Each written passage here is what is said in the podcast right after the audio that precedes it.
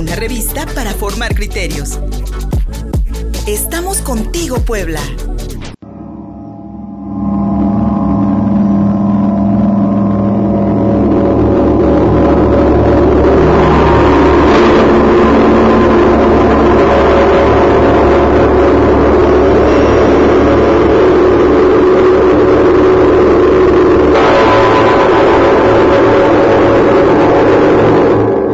10 de la mañana con 50 minutos. Lo que escucharon ustedes son los, los sonidos que produce una de las piezas que el artista mexicano Ariel Gusick presenta en una exposición que actualmente está en el Museo Internacional Barroco aquí en la ciudad de Puebla. Ariel Gusick, un artista muy particular que realiza estos proyectos músicos científicos que juega con las ondas sonoras. Mónica Muñoz Cid, con copia para archivo, ya estás en la línea telefónica, querida amiga, y vas a platicar con el gestor cultural Ernesto Cortés, quien invitó precisamente a Ariel a esta exposición en el Museo Internacional Barroco. Buenos días, Mónica.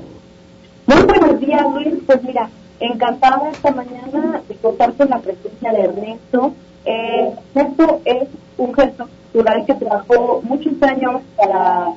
para el Instituto Municipal de Agricultura, después para la Secretaría de Cultura, estuvo a cargo de la gestión en los museos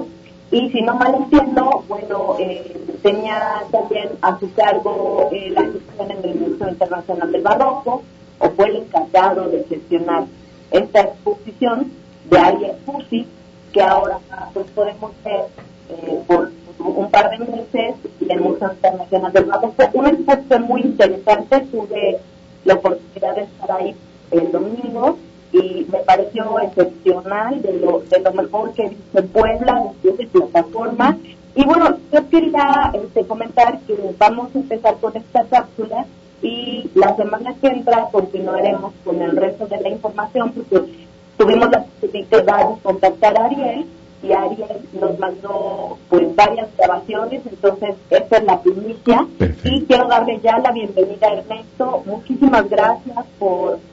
tomarnos la llamada, Ernesto, bienvenido. Muchísimas gracias a ti, Mónica. Eh, eh, para mí, eh, soy gran admirador tuyo como artista, pero también como la gran difusora del arte y la cultura que eres. Muchas gracias. Mil gracias, Ernesto. Pues mira, muy contenta de poder tener la oportunidad de platicar contigo y de platicar sobre todo de esta magna exposición eh, con todas las letras. Ernesto, cuéntanos un poquito por qué decidiste invitar a un artista de este tipo como, como que la verdad es que muy poca gente lo conoce, no es un artista tan conocido. Cuéntanos eh, cuál fue la razón. Pues eh, primeramente que la idea fue invitar a un artista que bajo esta idea de, del barroco como una forma de ser que no solamente se, se ha manifestado en el arte históricamente, sino como, como un etos, como una estética que puede estar también presente en la ciencia, en, la, incluso en, la política eh, eh, o en muchas manifestaciones de la, de la producción humana. Entonces, para nosotros, para en ese momento, el, el pensar en un artista que tiene su obra, un diálogo muy directo con la ciencia, nos eh, permitía justamente pensar en estos entramados eh, complejos eh, que evocan, como el barroco lo, lo hace, hacia la sensibilidad, no tanto a los procesos lógicos, matemáticos, que, que preceden muchas veces a, a los resultados en la ciencia, eh, sino más bien a, las sensaciones, a las emociones que el trabajo en este diálogo entre arte y ciencia permiten eh, apreciar en el trabajo de Ariel Gusick. Eh, déjame comentarte que yo a Ariel Gusick lo conocí hace tiempo, no como artista, eh, él por una cuestión de enfermedad en la familia, eh, el abuelo de mis hijos eh, lo conoció porque trabajó con él en el laboratorio, en un laboratorio eh, en el Instituto Politécnico Nacional,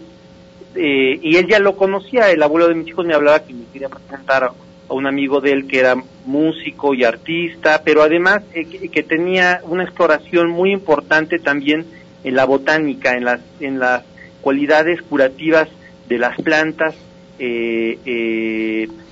y de muchos otros, por ejemplo, él estudia a través de la retina, puede diagnosticar enfermedades, ¿no? Que es otra, otra de, las actividades que realiza Ariel Gusick y tiene un conocimiento muy amplio de muchas eh, disciplinas, de la botánica, de la electromagnética, de la ingeniería electrónica, eh, de la física, de la música y finalmente también de las artes plásticas. Y eh, sí tuve la oportunidad de conocer a Ariel en su laboratorio, que se llama Laboratorio de Investigación en Resonancias y Expresión de la Naturaleza, en el cual, bueno, él trata de, a través de diversos instrumentos de investigación o musicales, si los podemos también eh, entender así, o estas máquinas que dan voz a, eh, a un universo eh, que, ha, que le, ha permitido explorar incluso el diálogo con las plantas, con la tierra y con las criaturas de la tierra, ¿no? tiene él, eh, incluso está también presente un, un aparato ahí en el, en el, museo que eh, emite también eh, sonidos provenientes de, de, un cactus y que los pone en diálogos con otros sonidos dentro del mar, ¿no? Que él sumerge esta máquina, como se aprecia en este registro, en este video que se presenta en el museo, para dialogar con otras eh, especies, en este caso animales como las ballenas. Eh, y bueno, lo que eh, se presenta en esta exposición es una pieza eh, que lleva por nombre Cordiox, que es una pieza muy celebrada que se pudo admirar en la Bienal de Venecia, en la, en, la, en la edición número 55 de esta, de esta Bienal representando a México y fue justamente en una iglesia también barroca, en la iglesia de San Lorenzo, que eh, eh, es del, del siglo XVIII, donde se pudo presentar ya no en un, ya no en un uso de, iglesia, sino como un, como un recinto patrimonial artístico histórico, esta, esta máquina que eh, lo que permite es dialogar justamente con, con el espacio con este espacio eh, barroco. Eh, es una máquina que, la, si la puedo describir eh, básicamente es consiste en, en, tres en tres partes. Una que es el voy a decir el corazón de este de esta maquinaria es un cilindro hueco, un tubo básicamente hecho de o fabricado de, cuarzo fundido eh, normalmente la fabricación de estos de, este, de estos cuarzos fundidos son a pequeña escala, pero él hace una una eh, un, pues un, un, tubo de cuarzo eh, a una escala mayor que permite justamente en estas cualidades que tiene el cuarzo muchos de nosotros en los relojes que utilizamos eh, traen, eh, eh, traen una pequeña oblea micro de cuarzo que en sus cualidades de ser un aislante eléctrico, pero también un gran productor de, de electricidad, produce ciertas resonancias magnéticas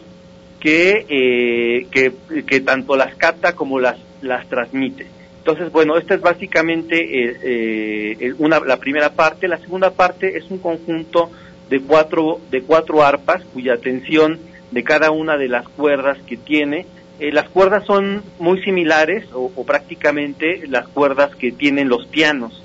la tensión de cada una de las cuerdas es aproximadamente de, de, 100, de 100 kilos y bueno, producen una gran, una gran tensión que eh, al transmitir la vibración que, captura este gran cuarzo son eh, traducidas en sonido. Y finalmente una maquinaria que permite la unión eh, entre el, cuarzo y las cuerdas y, todo un, una construcción de circuitos que incluyen también otros minerales eh, que sirven como eh, conductores y receptores para poder, para bueno, para que este gran cuarzo pueda ser activado y al mismo tiempo producir las vibraciones. ¿Qué es lo que se escucha en este, en este, a, a, través de este, de este aparato? mucha gente cuando